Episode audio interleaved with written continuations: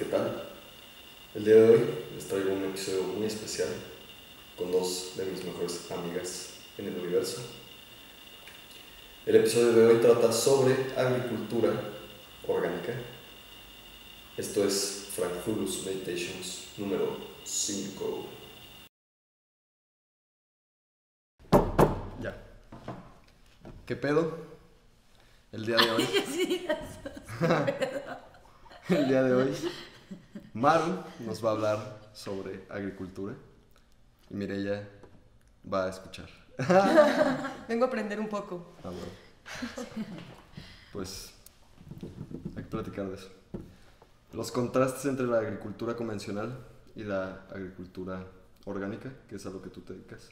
Y más cosas, ¿no? O sea, conlleva un chingo de cosas. Embarque, este, pues recolección y pues todo el proceso, o sea, que es nutrimental de la tierra Pues sí.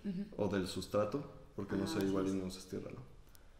Mm, Bueno, salud. como salud. Salud. Mm, es una pequeña introducción que me dedico a la agricultura orgánica. Este, es algo como desde siempre que, o sea, que, que estamos aprendiendo la agricultura, pero ya enfocado a como a la parte orgánica o a la parte que es como sustentable o convivir con el entorno que ya que tienes, o sea, no, no lo que puedes crear como convencional, sino lo que, lo que ya tienes o lo que, la, lo que la tierra te da y lo que el ecosistema que tienes a tu alrededor, este, pues qué es lo que te permite hacer o cómo te, te permite interactuar, ¿no? Entonces, pues de eso se trata un poquito, o sea, tomar todo lo que te lleva, o sea, lo que tienes como tu contexto, tu entorno, y con eso crear como una agricultura, por eso es una agricultura pues sostenible o sustentable, no tanto como una agricultura convencional que tú puedes crear o desarrollar como el entorno para que se para que tengas un cultivo o que tengas un producto. Mm, pues no sé, si tengas como alguna duda o yo te platico lo No, que tú estoy platícame. haciendo. Tú puedes decir lo que quieras. Bueno, de hecho, nada más, ajá. ahorita que dijiste eso último, suena muy parecido a lo que, o sea, si tú buscas la definición de sustentabilidad, por ejemplo, que es una rama de la ecología, este, es como el comportamiento de los seres con su medio ambiente o su entorno en el que viven. Y suena muy parecido a lo que estás diciendo. Sí, de hecho hay como, o sea, para la gente que a lo mejor no conoce los términos como tal, se dejan guiar mucho la mercadotecnia con todo lo que lleva la palabra orgánico, pero en realidad la palabra orgánico pues es todo, ¿no? O sea, es una pendejada. Los cuerpos humanos son orgánicos. Sí, Exactamente. todo es orgánico. Nosotros somos orgánicos, De hecho, estamos en una mesa orgánica. Sí, claro. Ajá, y la mercadotecnia eh, agarró esa palabra tan fuerte para venderte como si estuvieras Sí. comiendo algo súper saludable, pero en realidad estás comiendo algo que se degrada, así como si te pudieras Ajá. comer, no sé, este, ajá, o sea, una hoja, y no quiere decir que eso tenga un valor nutricional, ¿no? Simplemente pues es orgánico. Y pues tú dijiste, órale, viene en el empaque. Tú- O sea, hay que ver como lo orgánico como tal eh, es el manejo. O sea, un manejo orgánico es muy diferente a algo orgánico, ¿verdad?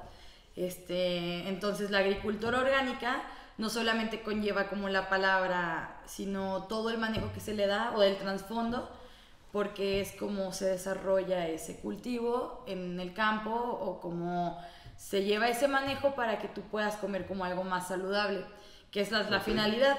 O sea, como es el boom ahorita de, de la mercadotecnia, decir que estás comiendo algo orgánico, estás pagando más por eso, pero realmente sí estás comiendo algo más nutritivo, algo más saludable, porque está libre de, de químicos, porque está libre de explotación, no sé, como animal. eh, Pesticidas y cosas Exacto, así, ¿no? como pesticidas. No, no por el hecho de que a lo mejor te haga mucho daño un pesticida a ti, pero al momento de usar estos pesticidas tú acabas con un ecosistema. No solamente con la plaga en específico que querías atacar, sino acabas con todo lo que existe alrededor de, Claro. de eso. Entonces, ese es el plus que tú estás comprando, que estás consumiendo, que pues no estás dañando como a un medio, ¿verdad? Puede ser cualquier medio, o sea, puede ser donde yo estoy, puede ser, no sé, mangos en la playa, puede ser lo que sea. Simplemente que tienes la certeza de que esa producción fue en un lugar o se hizo de tal manera que no afectó el entorno. ¿verdad? Entonces eso es lo que se busca. O sea que, por ejemplo, lo que usan en ese tipo este, de manejo, ya que en vez de pesticidas químicos usan algo que no erradique con todo lo que... Porque de todas maneras llegan plagas, ¿no? Supongo. Ajá, Pero- ah, pues es que ahí lo que necesitas son depredadores naturales. Exactamente. Y de hecho hay empresas que se dedican a venderte, por ejemplo, las crisopas y todos estos otros insectos que atacan a, la- a las plagas. este, antes de entrar a ese tema, ahorita que estabas hablando de, de- de la agricultura, agricultura orgánica, la parte del movimiento del ganado holístico, supongo que seas o sabes de ese Sí, rollo, ¿es parte del- de la agricultura orgánica o es algo totalmente separado que puede ir así como muy de la mano? No, se puede, o sea, puede ir muy de la mano, son muchos, muchas definiciones, pero la idea es cómo hacer la, la producción, es una producción de forma más natural. O sea, que respetes mucho como el ciclo del animal sin tener que brincar etapas, sin tener producciones de altas densidades, este, sin, pues sí, o sea, sin modificar como el ambiente. Claro. ¿Me entiendes? O sea, va muy de la mano ya sea producción animal o producción vegetal. Entonces, es, es como la idea de lo que ya tienes tú a tu alcance, desarrollarlo para que ese animal o ese vegetal tenga como una productividad este, buena sin modificar como su, su entorno. Y su naturalidad, Sí, ¿no? Y su naturalidad, exactamente. Porque también está los GMOs y todo ese pinche mame de Exactamente. Monsanto y las modificaciones Sí. genéticas. De hecho, o sea, en una producción orgánica, y pueden buscar la definición, te dice que, o sea, que el producto no esté modificado genéticamente porque es alterar como su, su naturaleza, ¿sí? Entonces, y es a lo que volvemos, por ejemplo, ahorita con los maíces criollos, eh, mucha gente está retornando a, a ese tipo de agricultura sin modificar la genética para una mayor producción, pero sí una producción como saludable, como, pues sí. O sea, a lo mejor hay producciones de maíces que ya se protegen contra algunas enfermedades, y pues dices, a toda madre, ¿no? Hay que, pues a mí como agricultor me conviene comprar esa semilla modificada o me conviene comprar esos químicos que me van a servir porque yo voy a tener una mayor producción. Pero también como agricultor creas conciencia de, bueno, a lo mejor mi producción va a ser de un 30, 40% menos, pero tengo esa conciencia eh, Sí, es que en la que estoy haciendo las cosas bien, ¿no? Y que no estoy explotando mi tierra y que este año voy a tener una rotación de cultivo para no, Ah, para no, ajá, para no estresar mi, mi tierra, para no estresar como a- al ecosistema que, que existe. Entonces, y sobre todo porque la gente no se da cuenta como del valor que tiene la tierra. Claro, es que, eso- es que la, la gente ve la tierra y dice polvo y basura y o sea, así como, mames, creo que no. Exactamente. Nada que ver, nada que ver. O sea, todo lo que existe aquí arriba es porque hay algo exactamente igual abajo Ajá. coexistiendo, ¿no? Entonces, eso es como la palabra que clave para todo eso se llama simbiosis. Simbiosis significa que todo este, actúa en un conjunto y que todo viene entrelazado. Claro. Por ejemplo, exactamente, la forma más clara de ver eso es, tú ves un árbol, ves la altura, ves la, la sanidad que tienen sus hojas, ves todo lo que vive adentro, arriba del árbol, ves cómo, cómo se desarrolla y lo que creció. Bueno, ahora imagínate que todo lo que está pasando está abajo también. Igual este, con cualquier alimento, ¿no? Todo lo que está pasando arriba está pasando abajo. Claro. Entonces, eso es lo que tenemos que pensar, como no puedes dejar de, de atender como esa parte si tú quieres ver un resultado arriba. Y el resultado más importante arriba, pues somos nosotros, ¿no? O sea, si nosotros nos vemos sanos es porque estamos comiendo sano algo que viene desde abajo. Entonces, pues ya, o sea, todo lo que está abajo de la tierra es otro mundo que se tiene que cuidar igualito que lo que está pasando aquí. Claro. De hecho, otro tema del cual quería hablar contigo era la rotación de cultivos. Antes de eso, como referencia, podemos tomar de que nosotros, tú que eres doctora lo sabes, tenemos un microbioma adentro, que es una serie de bacterias y microorganismos que son buenos para la salud y te mantienen saludable y así, ¿no? Pues la tierra es lo mismo. O sea, necesitas una tierra que esté llena de microorganismos para que esa tierra sea saludable, ¿o no? Sí, Sí, exactamente. O sea, es- creo que esa es una referencia bastante, bastante, o sea, parecida. O sea, así como nosotros necesitamos de esos microorganismos para sobrevivir, la tierra es igual y las plantas por ende es igual. Y eso del- del- de la rotación de cultivos, pues está bastante... O sea, es toda una ciencia porque cada planta aporta y absorbe ciertos nutrientes de y a la tierra.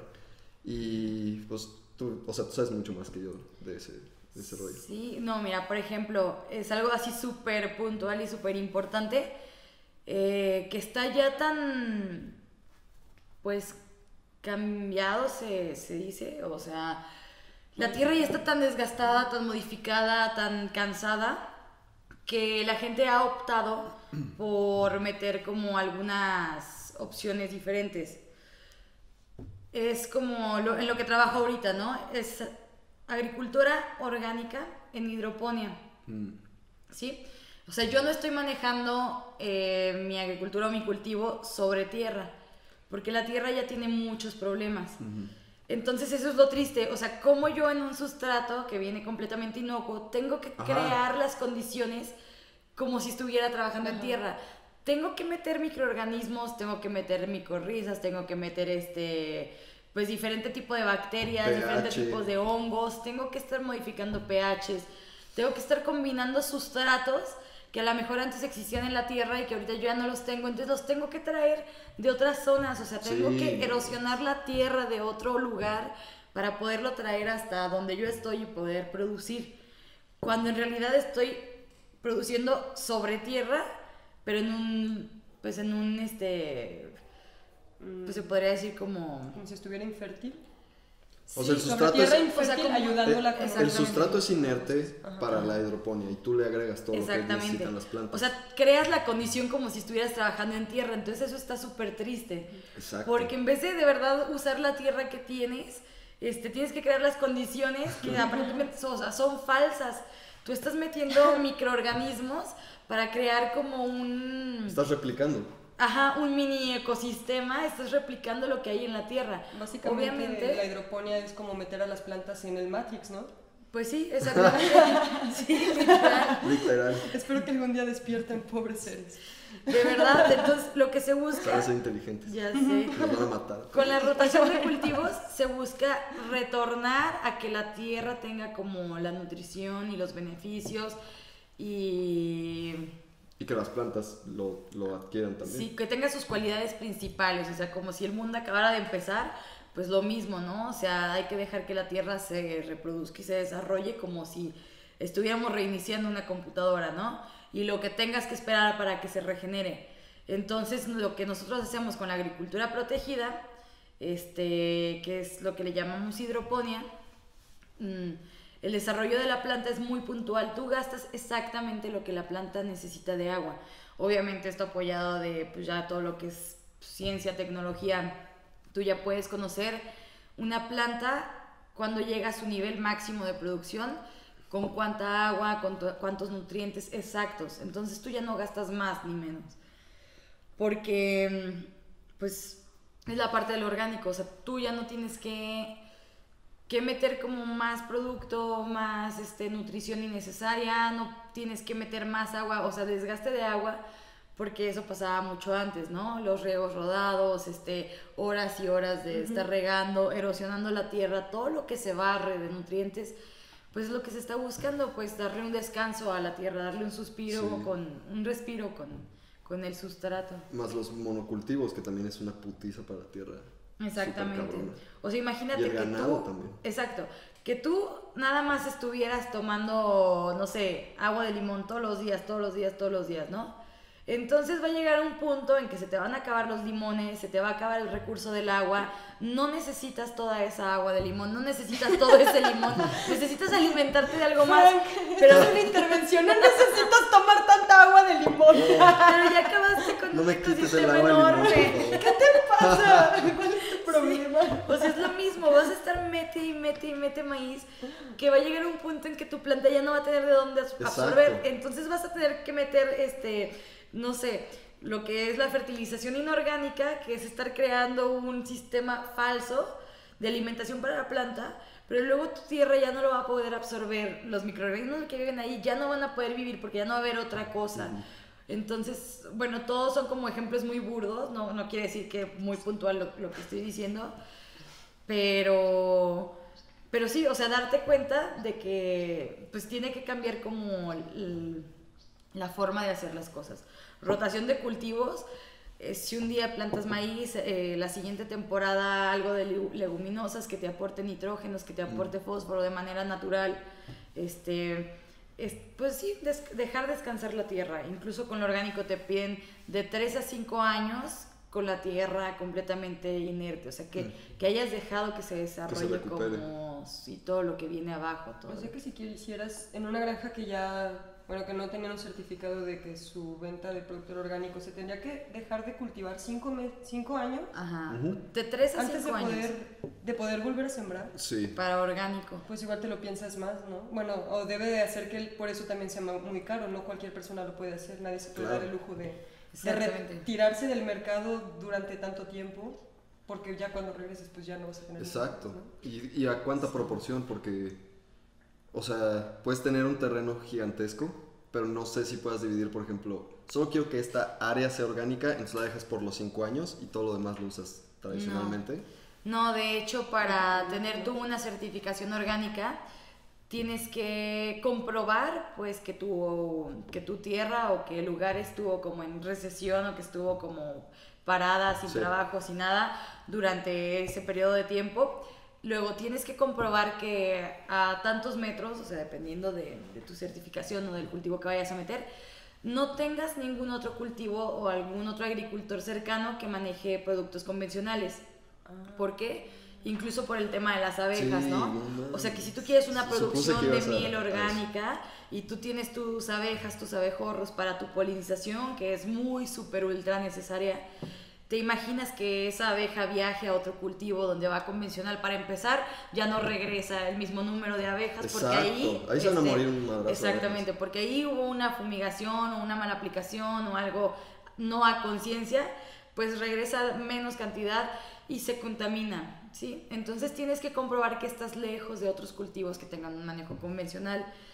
Tienes que estar lejos de animales para que no vaya una contaminación como de excretas, etcétera, porque pues también es importante todo lo que pues, calidad humana, todo lo que conlleva pues lo que te estás comiendo, se supone que es Uy, algo sí que tú puedes, o sea, puedes comprobar que puedes arrancar de campo y comerlo, ¿no? Porque no tienes este ningún Químicos, tipo de, de químico, de contaminante externo. Por eso es caro, porque se batalla un poco eh, pues en los detalles, ¿no? Para dar como un producto de calidad muy buena. Y natural. Y De hecho, o sea, regresando un poquito al, al proceso de para que sea orgánico, eso de dejar la tierra descansar. O sea, cuando haces eso, tú te das cuenta de que va a salir un chingo de maleza y que esa maleza en realidad no es basura. Todas esas plantas que salen de maleza van a regenerar la tierra, literalmente. Exacto. Todas esas plantas que salen van a salir para reaportar y reaportar, reaportar. Y el chiste es que tú las dejes, o sea, regenerar la tierra para después poder volver a cultivar. Es algo que quería decir antes de que se me fuera. No, sí, de hecho, hasta una buena señal y te da risa porque cuando llegas a un rancho y lo ves con malezas dices, sí, ay no, qué descuidado o qué feo rancho o cómo crees. Pero acá lo que buscamos incluso son barreras, este, esas mismas malezas y hoy fue un tema, por ejemplo, hoy en mi trabajo fue un tema de... Tenemos el camino lleno de malezas, estamos en temporada de lluvias, tenemos Ah, el camino lleno sí, de, sí está- maleza. Pero para mí eso es un plus, o sea, si a mí me hacen una certificación o me hacen una auditoría, Es una buena señal. es una buena señal porque me- a mí me sirve de barrera. Quiere decir que pues la- muchas de las plagas, no todas, este, se quedan en la maleza y yo no estoy aplicando pues, herbicidas, sí, sí, no estoy aplicando productos este, que me vayan a dañar la tierra, ¿no? Claro. Ahorita empiezo con una plaga que está muy chistosa, que es de chapulines. Los chapulines son súper difíciles de erradicar, o sea, te los encuentras en el camino, en la carretera, en tu casa, en la regadera, o sea, en todos lados están esas cosas.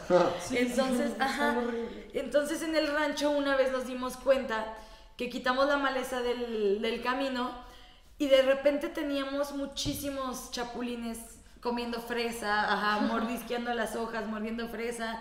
Porque pues Eh, también se comen la maleza. Exactamente. Entonces los- lo que está haciendo es direccionarlos Exacto. hacia tu cultivo. Exacto, porque tú quitas la maleza, entonces todo se brinca a tu cultivo. Y yo dije, ¿qué está pasando? Nunca había visto una plaga tan fuerte de chapulín en fresa. Entonces, eso fue el año pasado, ¿no? Y yo dije, qué cabrón que tengo una plaga que nunca había visto, este, y pues ni modo, no puedes hacer nada, o sea, prácticamente la gente se metía a cortar y los quitaba, ¿no? Y todos brincaban y, así.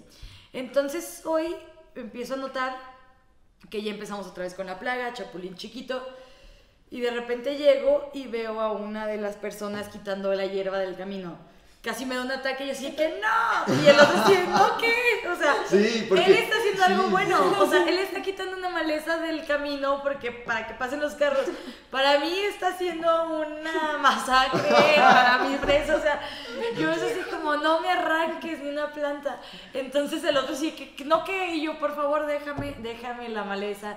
O sea, sí es un tema como muy controversial porque no te gusta verla, es incómoda a la vista. No mames, Pero es pasar súper con el necesario. coche está súper cabrón. Sí, Escucha. Sí, incluso por funcionalidad nada más, o sea, la quieres quitar, pero Sí. si te está haciendo un paro, nunca hubiera pensado que eso hacía un paro con el Sí. Ajá, exactamente. O sea, tú, la primera lógica es como algo que te molesta a la vista, algo que te molesta a que esté ahí.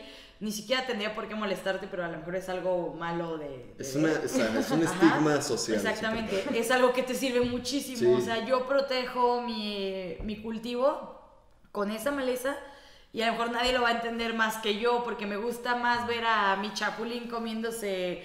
La maleza que las Ajá, exactamente. Entonces sí es como un tema de déjalo, déjalo vivir, ¿sabes? Sí, claro. Igual, este, la gente, si ves un panal, eh, la gente de campo está muy acostumbrada. O sea, es algo que aquí, por ejemplo, a un niño le cuesta mucho trabajo no ver una abeja y matarla.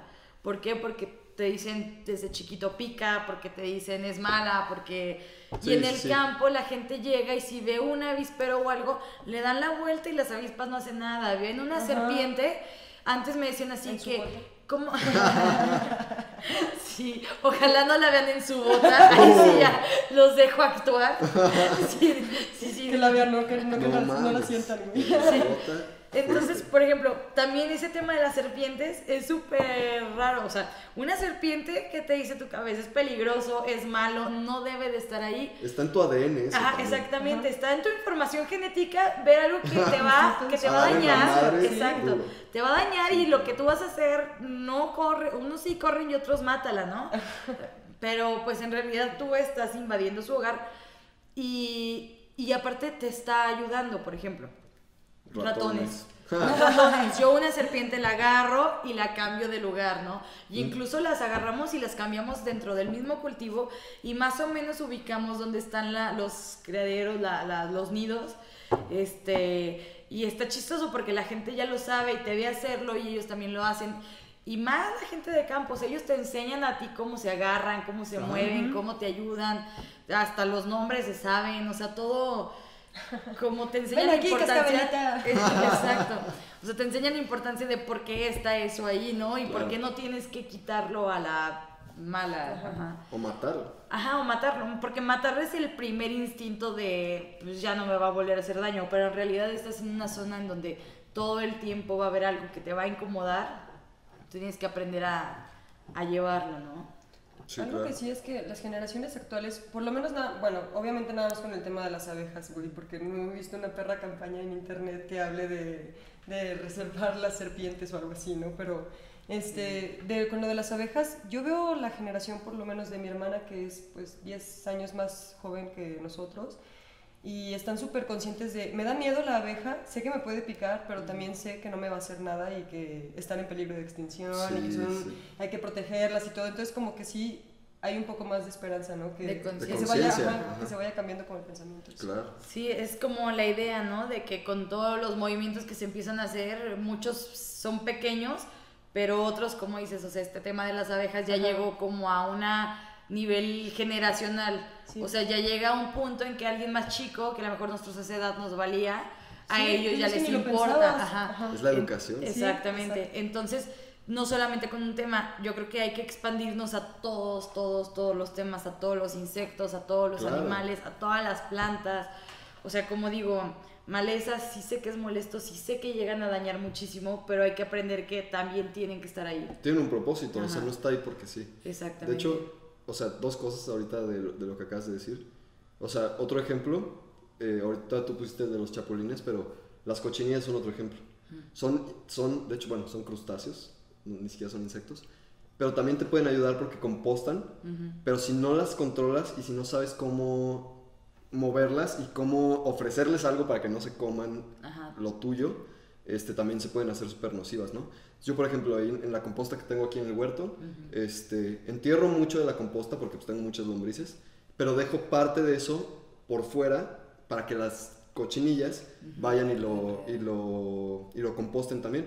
Y de hecho algo interesante de las cochinillas es que, a diferencia de las lombrices, es que las lombrices no te van a compostar ácido cítrico, que es cáscaras de limón, de naranja, de toronja, de todo eso, ni chiles, porque les afecta bastante este, todo el, al- el ácido. Pero a las cochinillas les vale madres ese pedo. Esas van a llegar y se van a comer, o sea, yo les dejo ahí las cáscaras de, de naranja, de limón, chiles súper picosos del huerto, y se los comen como sin nada, y pues los compostan en la parte de arriba del- de, la, de la composta. Y el otro tema es que dijiste de que pues mueves, por ejemplo, a la serpiente y luego la gente te ve hacerlo y lo hace también. Eso es algo súper real porque los humanos son muy mímicos de, desde toda nuestra historia. Entonces, o sea, el humano tiende a, a imitar la- la- las costumbres y las culturas. Y entonces eso es algo súper interesante y que lo puedas ver así como tan, tan de cerca de que, ah, pues yo moví esta serpiente y luego vi que estos trabajadores que están en el cultivo, pues ven a la serpiente y también la mueven porque claro. yo ya les di el ejemplo, ¿no? Sí, es el modo de trabajar aquí. Sí, porque si ellos llegan a otro rancho y ven como, no sé, si la persona que está encargada de ahí llega y la mata y la tira, pues ellos lo, más fácil va a ser lo mismo, ¿no? Claro. Pero pues sí, obviamente con el ejemplo pues, siempre. O sea, de hecho, algo como padre de la agricultura como actual, y lo veo muchísimo con los chavos que están estudiando, y bueno, lo veo yo en mi generación, que antes no te interesaba meterte a la parte como orgánica o producciones pequeñas. Y ahorita se está dando mucho como el ser un productor pequeño de varias cosas, este, como innovar la forma de, de cultivar. O sea, yo saliendo de la escuela eh, tenía súper claro que sí iba a ser algo, iba a ser orgánico. Y decía, va a ser más difícil conseguir trabajo porque es un sector más limitado. Y luego me di cuenta que no, o sea, que es un sector enorme y que yo no quería trabajar en otra cosa que no fuera orgánico. Y luego ya cuando entras al orgánico, obviamente te desmientes y te quitas muchísimos mitos. Y te das cuenta que no es tan fácil, que realmente sí hay muchísimas complicaciones, pero que lo puedes llevar y que sigue siendo algo redituable. Palabra Su palabra favorita. favorita, le encanta. Redituable. Redituable, o sea, que es muy no, ajá, no te vas a estancar por hacer las cosas bien. No Exacto. te vas a estancar Es que por es- llevar algo eh, bien hecho, o sea, algo... Exacto, es que es la educación. Te educan para que pienses de cierta forma y ya. O sea, no para que digas, ok, ya me dijeron esto, pero ¿qué pedo con esto, no? O sea, o, como a mí ya me dijeron que la agricultura convencional, que convencional se me hace un término de la verga porque no debería ser convencional Sí, ese sí. pedo. Este, a, la- a diferencia de la, de la, o sea, Orgánica. orgánica, que también me caga esa palabra porque como Ajá, dices, todo. esto Todo es orgánico, orgánico. todo lo que es materia orgánica, o Sí. sea, madera, vegetal, o sea, pues todo eso es orgánico, ese es el término correcto. Es un término como mal usado, pero, Sí. o sea, es, es la diferencia. De Sí, hecho, era lo que, lo que yo te iba a decir hace rato, o sea, casi, casi, bueno, yo porque me quedé con la idea de que si ya tienes un cultivo y, y quieres hacerte orgánico, pues tienes que, o sea, ya que me dijiste que tienes que quitar todo tanto tiempo, este, pues sí lo pensaría más, ¿no? ya empezando con algo que, una tierra que ya esté cultivada, pero está cañón, o sea, de que ya, por ejemplo, cuando entras a la carrera, tú antes de salir ya, que- ya sabías más o menos a lo que te querías encaminar, entonces yo creo que sí va, en el futuro tal vez probablemente hasta se haga un poco más fácil, ¿no? Barato o accesible este, el poder alimentarte de productos que vengan de un origen orgánico, porque va a haber más, cada vez más personas que se interesen en eso y cada vez más personas que entren a la Claro. competencia, ¿no? Sí, de hecho, o sea, por ejemplo, lo que dices de que está difícil porque tienes que esperar tres años, cinco años, pero no, ahí te va, lo que nosotros hacemos es en sustrato. Ajá. O sea, yo no estoy utilizando esa tierra, no la dejamos descansar cinco años.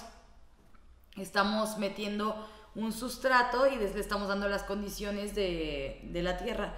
Haciendo eso, ya estoy dejando descansar la tierra, ¿me entiendes? Ah, ok. Sí, porque estás, no, no la estás usando. No la estoy usando, o sea, Ahí está. no ahí deje tres años, ajá, exacto. No están- truco, amigos. Exacto, no, no deje tres a cinco años para producir en mi tierra, sino que use otra alternativa que es producir en sustrato Mientras la tierra descansa. Exactamente, y dejo salir maleza.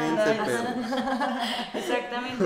Entonces ya después de que tengo mi cultivo en sustrato, si ese sustrato ya, ya no me funciona, bueno, sí funciona. Si ese sustrato deja de tener como el rendimiento que debería, se reincorpora a la tierra, se revuelve y tengo una, se llama un nivel de materia orgánica que haz de cuenta que la palabra materia orgánica desde que entré a la universidad hasta que salí ha sido la, la forma como más, o lo más importante que he aprendido. Materia orgánica, no tienes materia orgánica, no tienes nada. No tienes una, un ecosistema bajo la tierra, no tienes una materia de la que se pueda alimentar tu cultivo, no tienes nada.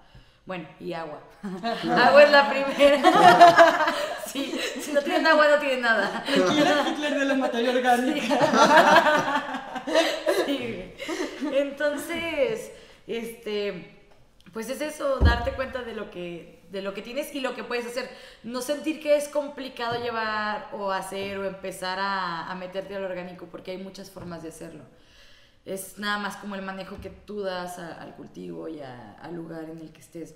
En- hacia animales, este, no sé, los cultivos de hortalizas, cultivos frutales, cultivos de, de lo que sea, pues es súper importante como darle el manejo natural de, de Y la que planta. compostes. Todo lo, Exactamente. todo lo, lo- como tú dices, toda la materia orgánica, pues la compostes. Porque eso, o sea, va a ser un tesoro después.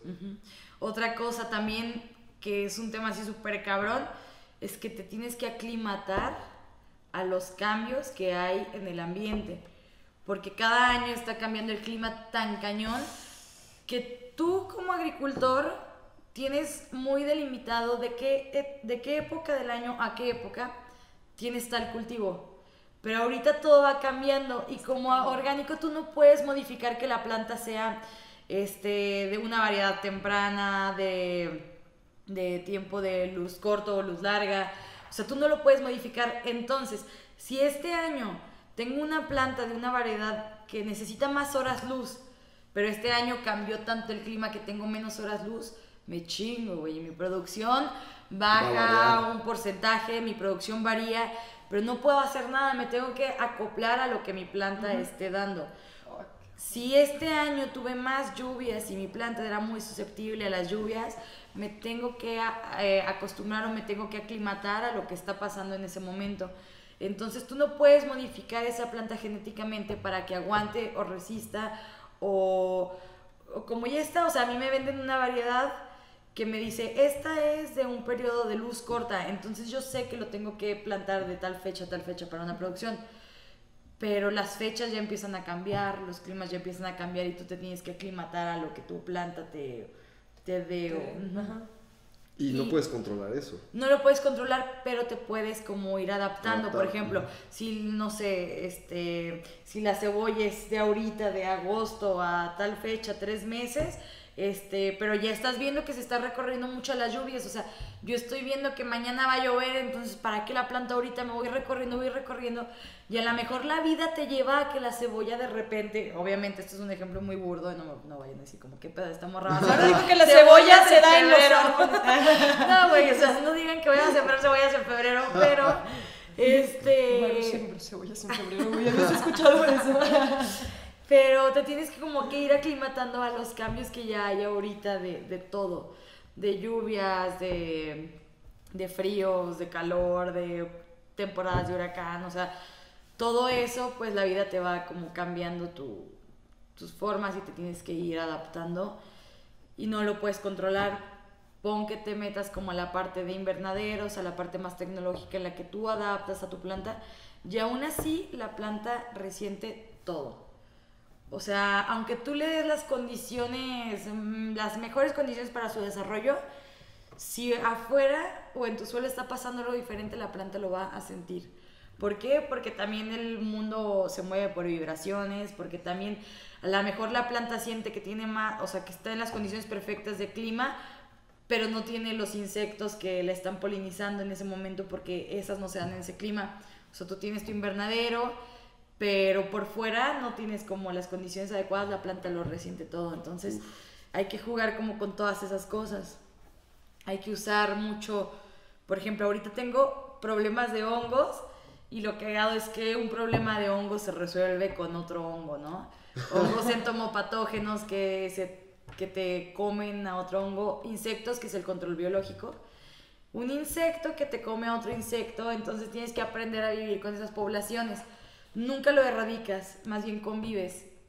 Es lo que hacemos con monitoreo y es lo que te platicaba, de diferenciar machos y hembras, Ah. ir viendo cómo crece la población. Haz de cuenta que... ¿La de las moscas? Sí. Ajá, exactamente. O sea, tú vas viendo cómo crecen las poblaciones y vas viendo si necesitas este, controlar como tu... Sí, como tu microambiente o tu... Pues no sé cómo, cómo explicarlo. Pero, ajá, o sea, por ejemplo, si ves que tienes un hongo que le hace daño a tu planta, meter otro hongo que se alimente de ese hongo para, para combatir. Sí, el y ese hongo natural. benéfico es alimento para insectos, que ese insecto, entonces, está es una cadena de cosas. Exacto. Y sobre todo en sustrato, porque tienes como la, la facilidad de ver cómo, cómo actúa todo. O sea, está poca madre ver que mi cochinilla, como dices, se comió otro insecto que ni al caso, y ese insecto le hacía daño a mi planta, ¿no? Ajá. Y O las catarinas. Exactamente, las catarinas que están poca madre, o sea, las catarinas se comen los trips. Los trips es una cosita tan pequeña que no te das cuenta de que la tienes en la planta Y de hasta repente, que ves a la planta así muriendo. ¿Pero qué es un trip? Son unos. Ay, ya, no sabes. Yo sé que tú sabes que es un trip. Un trip. Un mal trip. Que no me maltripen. Un Son los insectos Ajá. chiquitos. Súper, súper pequeños. es un insectito que se va alimentando de la planta, va chupando como... Es verde, ahorita me enseñan una foto. Sí, hay blancos, o sea, hay de muchos colores, pues. Por ejemplo... Sí son un trip. Ajá, Sí son un trip.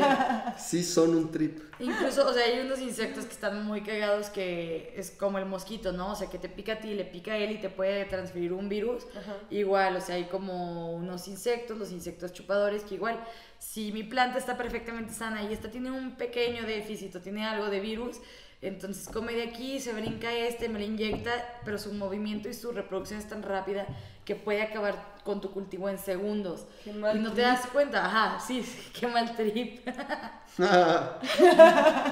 Entonces tienes que voltear esa cámara. ¿sabes? Entonces hay que, o sea, todo eso está súper interesante, como descubrir a nivel este microbiológico todo lo que está pasando en tu planta, o sea, todos los insectos que tienes y cuál es su cadena pues alimenticia, De o sea, ajá, quién, sí, sí, sí. a quién se alimenta de quién, quién vive de, de qué. Y no solo es insectos, o sea, es plantas, hongos, insectos. O sea, Las todo. bacterias, ajá, ah, virus, también, hay ajá. virus, o sea, como un humano, ¿no? Virus contra virus, bacterias contra bacterias, este, Todos contra todos. Exacto. Personas contra personas. de verdad, entonces sí, como es algo súper grande lo que es el control este, biológico, lo que es la parte orgánica, porque es ver cómo funciona desde su, o sea, de la forma más natural un ecosistema. Un ecosistema que puede ser una hoja, que puede ser una piedra, que puede ser una fresa por dentro, o sea, que puede ser cualquier cosa.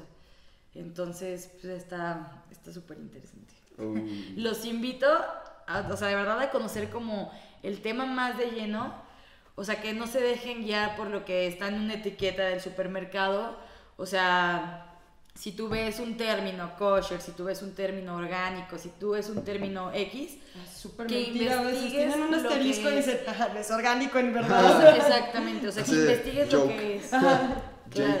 Sí. Incluso si tú quieres comprar algo realmente orgánico, ni siquiera te vayas al súper, porque la bolsa, para empezar, ya no es orgánica. O sea, sí se va a degradar y te dice bolsa degradable, bla, bla. Sí, o sea, en vez de en 500 años se va a degradar en 100, güey. Justo. Date cuenta, vete al central de abastos Sí, sí, sí, y claro. compra tu verdura aquí, aquí. Exacto.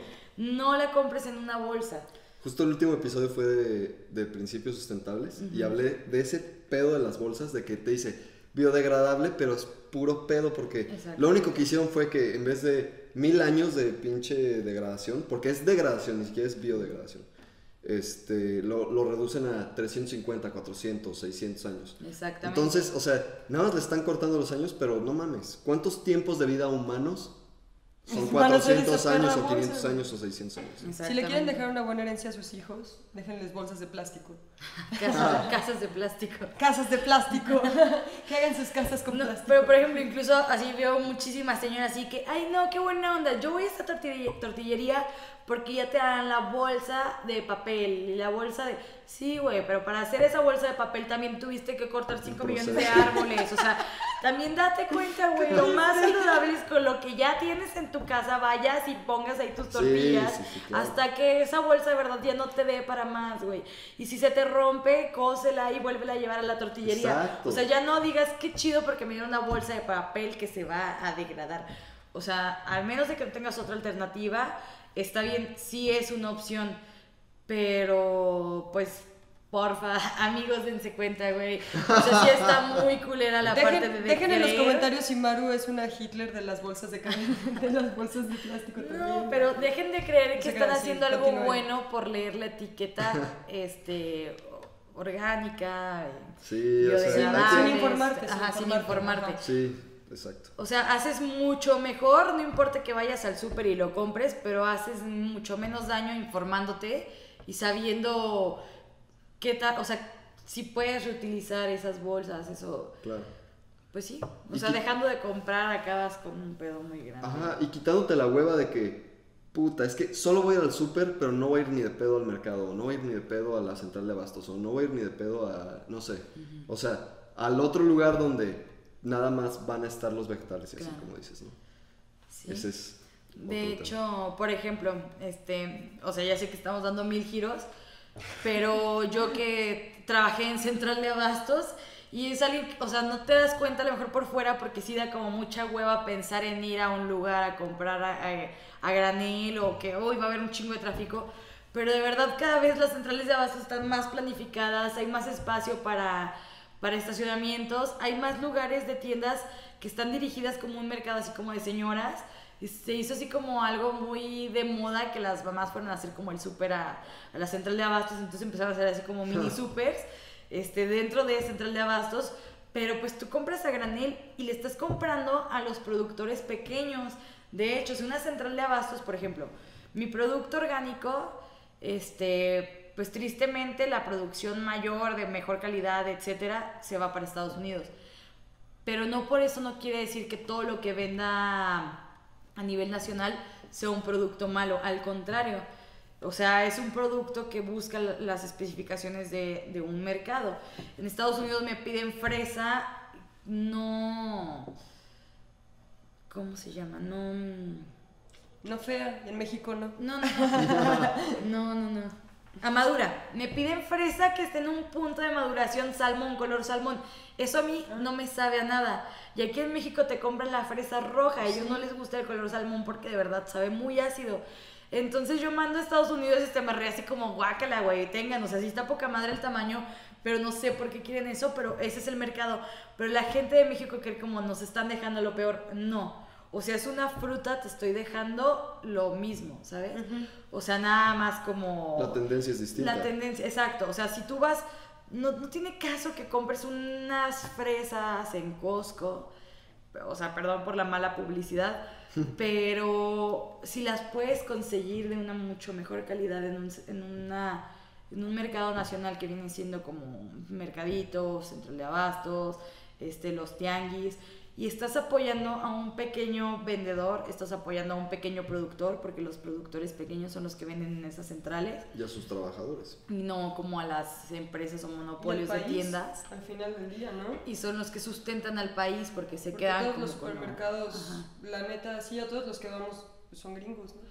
todos los mercados a los que asistimos, o sea, somos una minoría, creería yo, de la gente que compramos en mercados, a la gente que compra en las tienditas, a la gente que compra en los, super- en los pues sí, en los tianguis, en los mercaditos, en bla, bla, bla, o sea, Claro. creo que sí se puede como hacer un cambio de, de empezar a apoyar a pequeños productores y comprar como lo nacional, ¿no? y qué padre que pueda haber, o sea, que México también se sustente de una exportación, pero déjenle eso a los extranjeros y nosotros hay que apoyarnos como entre nosotros, creo. Es una muy buena noción. Dato curioso, tú eres la primera persona del podcast que ha tenido COVID. Ah, todavía tengo. Solo vine al podcast a decirles que tengo COVID. Fuimos. No, tema súper delicado porque pues es algo que es algo que estamos pasando en la actualidad. O sea que ver tan de cerca cómo se desempeña la labor en campo cuando hay un problema de este tipo.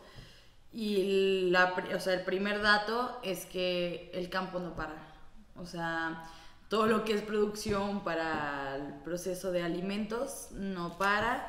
Haya una pandemia, haya un lo que sea. Pegue un meteorito, Exactamente. zombies, aliens, lo que sea. Ajá. y la chingada. De hecho, tú Este, estás en una zona bastante infección, ¿no? Pues sí, porque, o sea, dentro de la comunidad en la que yo trabajo, está muy cerca de, se puede decir como del punto de infección, que es como una ciudad donde hay como más contagios y es más fácil.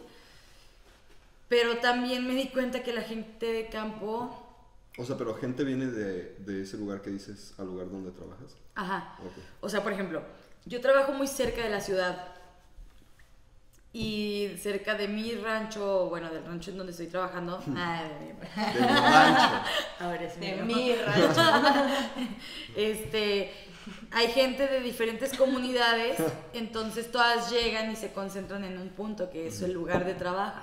Que a lo mejor es lo mismo que pasa en una fábrica, pero acá está peor porque se puede mm, disparar como un contagio a mayor nivel, ¿no? En zonas que a lo mejor no tienen mucho alcance, pero ya alguien se, se juntó con otra persona de Sí, tal lado. Hablando de lo que es pandemia, ¿no? O sea, lo que estamos viviendo ahorita. Está cañón porque es la gente que menos puede dejar de trabajar, pero es la gente que tiene menos recursos para atenderse. Entonces es un Está tema súper, súper complicado el decir, yo como productora agrícola no puedo dejar de, de trabajar porque hay que abastecer a una población Claro. de alimento que es básico. Este, Y la demanda está cañón. y la demanda todavía es mayor por el pánico que se crea, por los insumos que se compran este, de repente a, a mayores cantidades. Entonces tú no puedes parar la producción, tú no puedes deja- dejar de abastecer como el mercado, pero tampoco cuentas como con el apoyo o con la, con la educación para, para mantener como a ese sector protegido. O sea, tú como agricultor tienes la responsabilidad de que la gente se encuentre bien porque te está brindando un servicio primario que es igual que los médicos, o sea, tienes que estar bien para ofrecer ese servicio primario. Este, entonces tienes que cuidar que la gente esté bien, pero no puedes controlar lo que pasa alrededor de esas personas que se Sí, que ya están que fuera llegan, alcance. ajá. Por ejemplo, mi miedo era contagiarme yo y contagiar a alguna persona que no tuviera como la, la capacidad de, de poderse cuidar de, Claro. de la mejor manera, ¿no? Sí, no tener los, Que los no- recursos. Exacto. O inclusive la educación, ¿no? Porque también pasa mucho de que, ah, pues voy a ir con X señora que tiene X remedios y me va a dar Ah, esto claro. y jamás va a ir a un doctor en forma a, a checarse. Exactamente, o sea, puede que esa persona tenga su seguro, pero en tiempos tan complicados ese seguro no es tan válido para esas personas o, o es como, bueno, no, no válido, sino que no tienen como la facilidad de trasladarse a un hospital, aunque tengan o cuenten con su seguro, este, para ellos no es tan fácil atenderse. Entonces, este, en el momento en que a mí me da, o sea, que, que tengo como el virus y eso, me, o sea, me alejé completamente, duré sin ir a trabajar, ajá, o sea, duré casi el mes, este, me aislé, principal pues mi familia, pero pues con la, la conciencia de la gente con la que estoy trabajando y que Claro. no, puede, no puede haber como un foco de, de infección en ese lugar, ¿no? ¿Y dónde crees que te infectaste? La verdad es que no tengo idea porque de hecho hasta me hacen como la broma en mi casa de que era la que más se cuidaba, estaba así, que más nos cuidabas, de que no entren y quítense los zapatos y lávense las manos y métanse a bañar y quítense la ropa. Y yo fui la única este, infectada como de mi familia y de mi trabajo. Está súper chistoso porque no salió como ningún caso positivo y no tengo idea de dónde me, me haya infectado pero puede ser porque en ningún momento dejé de, trabajar, o sea, yo seguía con visitas a, campo este, agrícola, a visitas a, em, empresas procesadoras, este, toda la parte de planación, planificación, yo seguía en juntas, entonces, pues no, no, no sabes de dónde, pero pues el cuidado sí, es extremo y, y las pláticas constantes con la gente porque en el campo hay algo muy chistoso que se llama rotación de personal entonces no sabes si el lunes te van a llegar 30 personas y el martes 15. Entonces tienes que tener, tomar mucho en cuenta toda esa rotación de gente que tienes de los alrededores, de las comunidades, etcétera, para tener como un control.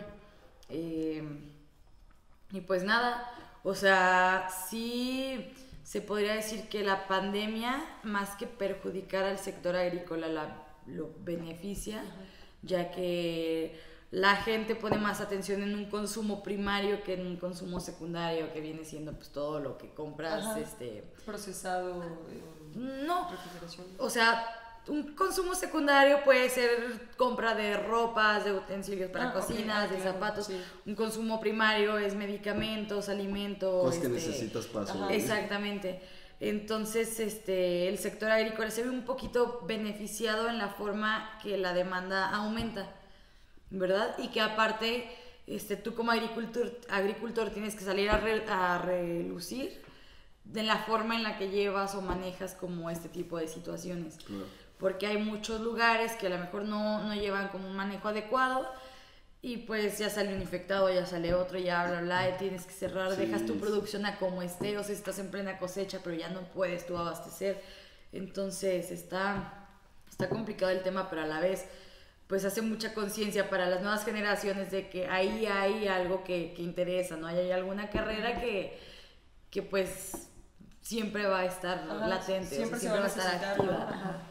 Entonces sí es lo mucho lo que yo hablo como con los chavos que van a salir, es como no estás eligiendo mal esta carrera porque es algo que se necesita y más que se necesite, o sea, ya está, más bien necesitas como darte cuenta qué necesidades hay dentro del campo, porque necesidades hay muchísimas. O sea, es de lo más necesario y es de lo menos avanzado. Entonces, este, sí es súper importante. Es que es como súper biológico. O sea, es, cambio tras cambio, tras cambio, tras cambio, tras cambio. O sea, es súper difícil poder estancarte así como, ah, ok, ya tengo toda esta tabla de conocimientos y de repente te das cuenta que esto ya cambió. Como lo que decías hace rato, así de que es que si el clima este año es así, pero el año pasado fue así y el año que viene va a ser así, o sea, no, no, o sea, no, sabes, no sabes qué onda y es algo sobre lo que no tienes control. Por eso es tan difícil este, perfeccionarlo. Sí, exactamente. O sea, por ejemplo, tú puedes saber como en la medicina, ¿no? Que es como una investigación constante y hasta el final de los tiempos va a seguir eh, intentando avanzar, avanzar para... Sí, claro, que siempre va a haber algo más, siempre se va a descubrir algo más, algo más, algo más. Se van a ir conociendo cosas que pues no tenías idea en cierto momento. Ajá. De repente va a salir algo que es como, no más, ¿cómo no, sabe, cómo no sabíamos esto? sí, exacto. Sí, a veces hay cosas súper sencillas, o sea, lo que se va descubriendo, por ejemplo, si antes no existía, bueno, no, siempre ha existido la forma orgánica de hacer las cosas, los huertos familiares, etcétera pero a lo mejor antes no sabías que un extracto de algo como tan, no sé, algo que tienes en tu cocina todos los días, que es la canela, y no sabías que el extracto de canela te puede funcionar para tantas cosas. Y lo que la agricultura orgánica te ayuda es como a darte cuenta de, de los beneficios que tiene, pues cosas que tú no sabes, o sea, cosas que no crees que tenga algún porqué.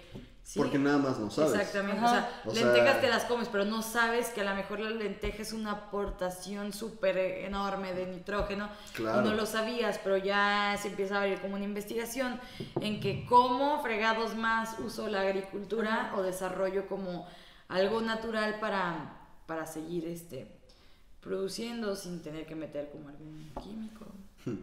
Justo hace tres años que me fui a Alemania, al, o sea, a los voluntariados y eso. O sea, estos güeyes tienen una comunidad como súper arraigada de como este pueblo, este pueblo, este pueblo, este pueblo, que están como en la misma región. Y entonces, como una vez cada dos semanas, se juntan y van y, como todo está súper cerca, pues van al cultivo de los güeyes de aquí, luego al de los güeyes de acá, luego al de los güeyes de acá y luego al de los güeyes de acá. O sea, todos, toda la comunidad Ajá. juntos, ¿no?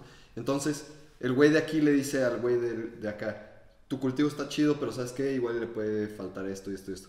Y me acuerdo que algo súper cagado que pasó fue que uno de estos güeyes está súper emocionado porque en uno de sus cultivos de maíz, o más bien cerca de uno de sus cultivos de maíz, en uno de los terrenos que tenía, empezaron a salir este lentejas, o sea, las plantas Sí. estas de lentejas, que tenían no sé cuántos años sin verlas y empezaron a salir naturalmente otra vez.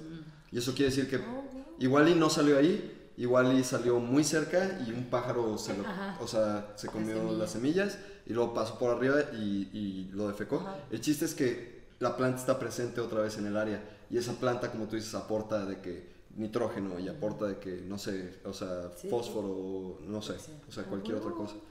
Eso está chido. Y eso es así como, esa planta era nativa de ahí, desapareció un tiempo porque igual y durante un tiempo los cultivos fueron convencionales. Y luego dijeron, ¿sabes qué? Vamos a regresar a cultivos orgánicos. Y otra vez sea, resurgió la planta que ya, ya vivía ahí antes y la habían quitado de ahí por, porque pusieron, no sé, maíz o papas o lo que sea. ¿no?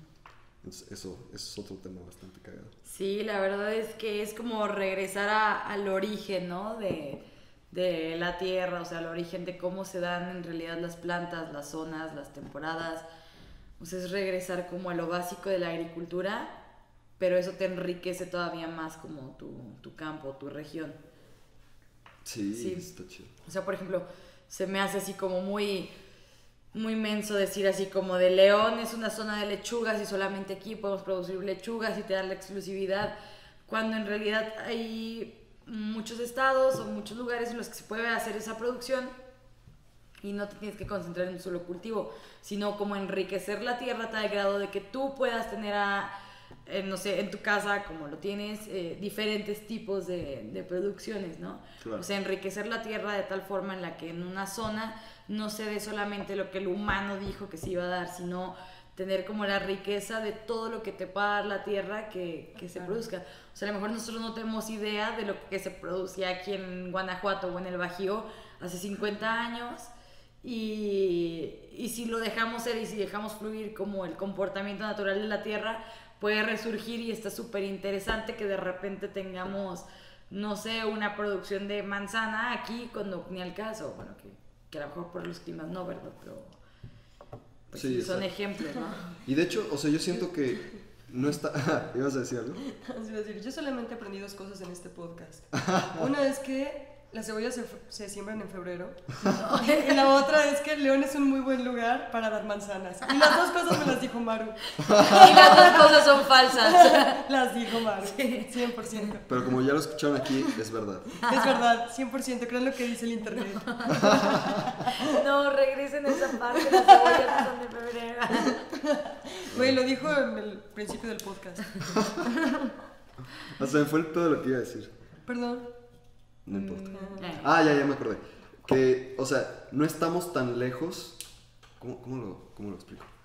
O sea, pon tú que la agricultura del país fue natural o orgánica, como es el término de hoy, hace 100 años, porque tal vez no existía la tecnología y la cultura y la educación que existe el día de hoy, ¿no? Los. Entonces, yo siento que aunque sean 100 años o 150 años, porque no creo que sean más que eso, este, creo que podemos como regresar a las raíces y a la naturalidad y como empezar otra vez a renovar y renovar y renovar la tierra, pues con principios inteligentes, orgánicos, este, de agricultura. Siento que no estamos, siento que no hemos llegado a un punto todavía en el cual digas, puta, es que ya, o sea, nos valió tanto madres que la tierra ya no se va a recuperar ni de Jamás. pedo, ¿no? Ajá. Sí, exactamente.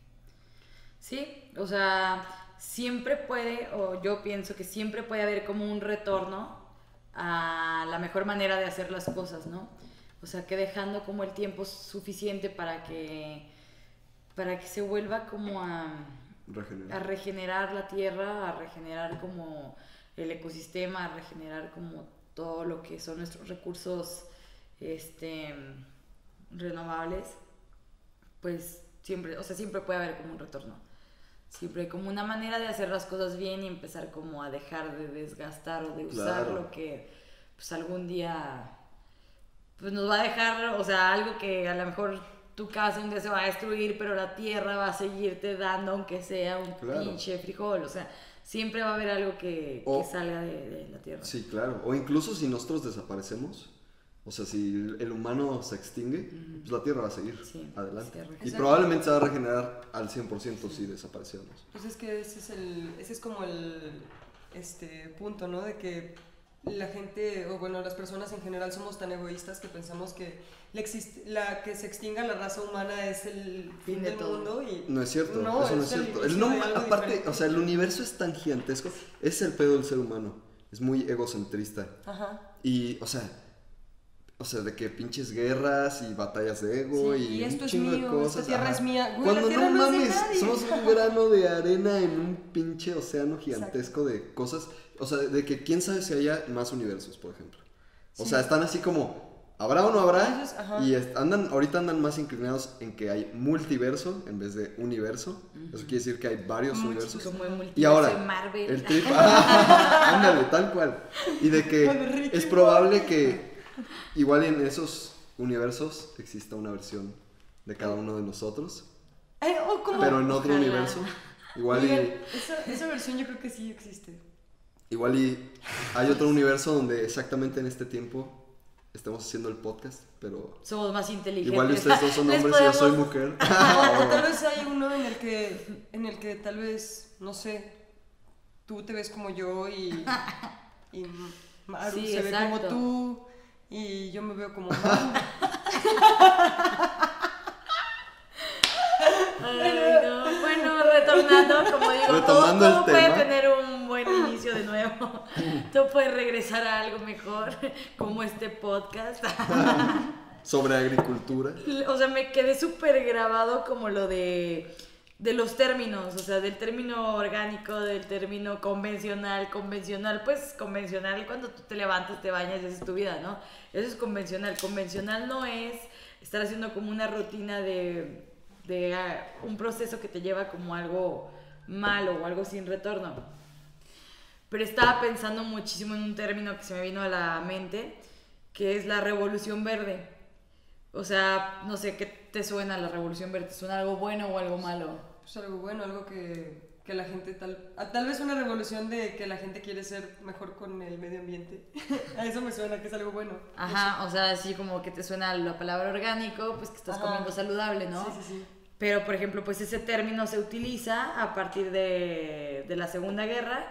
La revolución verde es que hay un desabasto tan cañón de alimento, este, que todos los, pues, los lugares están en, pues como en destrucción total, que entonces empiezan a inventar la parte de los químicos, de la fertilización inorgánica, de los herbicidas, de todo lo que es como los venenos, en qué más lo podemos utilizar o cómo más podemos hacer que la tierra produzca de manera rápida. Claro. Por eso es una revolución verde, porque entonces ponen a trabajar el campo en chinga para tener como ese abasto de manera más rápida. Entonces a partir de la revolución verde se da la, la producción, este, la agricultura convencional, que como tú dices, no es algo de menos de 100 años, digo, de más de 100 años, o si es algo que pasó hace no mucho y que empieza a partir de un desabasto de la gente no se puede quedar sin alimento, entonces hay que forzar a la tierra a una producción este, enorme, a una densidad súper pesada, eso es una revolución verde, suena bien, pero si lo investigas, Mm, no está chido, tan bien. ¿Por qué? Porque nos acabamos, o sea, si la Tierra tenía para darnos 700 mil años, pues ahora tenemos para que nos dé 400 mil años, ¿no? Claro. ¿Por qué? Porque nos quisimos como, nos destruimos nosotros y quisimos abastecernos de la manera más fácil y eso es como un término súper equívoco, se podría decir, suena bien, pero está mal. Así como lo convencional, suena pues bien porque pues es algo que haces de manera cotidiana, convencional, pero está mal. El leer orgánico, creer que estás comprando saludable, se lee, se escucha bien, pero no está bien. Entonces, como dense cuenta como de los términos, no lo es todo, ¿no? Investiguen un poquito de dónde viene lo que te estás comiendo o lo que estás comprando. Incluso no lo que te estás comiendo, nos damos cuenta que somos unos seres muy resistentes, pero no somos tan resistentes a la baja economía, no somos tan resistentes a las, a las pandemias, no somos tan resistentes al desabasto, entonces dense cuenta quién le están comprando, de dónde viene ese producto. Este, ¿Qué principios Exactamente, hay tantos intermediarios del súper al rancho que entonces date cuenta si si te queda un mercado más cerca que un súper, ve y consúmele a esa persona, todo eso, pues. Sí. Sí, sí. Que investiguen un poquito, pues. Pues con esto vamos a concluir este episodio. Estuvo bastante divertido. No sé, no sé si quieres compartir redes. Si no, no te apures. O si quieres compartir redes del proyecto en el que estás trabajando, no sé. Pues sí, o sea, si lo que tú quieres. quieren como buscar la empresa como tal, nos llamamos Bagrico Organics. Este, para reír, para reírme. para redituablerme. Para seguirme en redes, pues la verdad es que ahorita son como muy personales, no tengo como algún sí, por eso, link este, por eso laboral.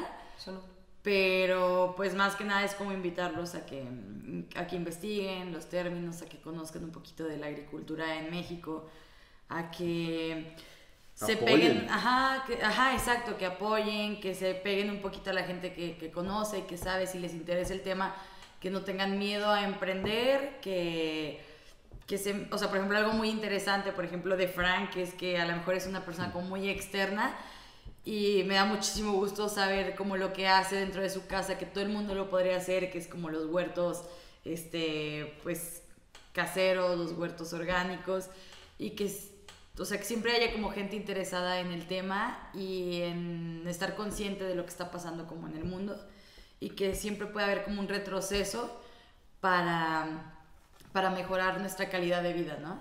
Entonces, pues me pueden buscar como Maru Shetekat, igual y si no los conozco, no los voy a aceptar. Así que.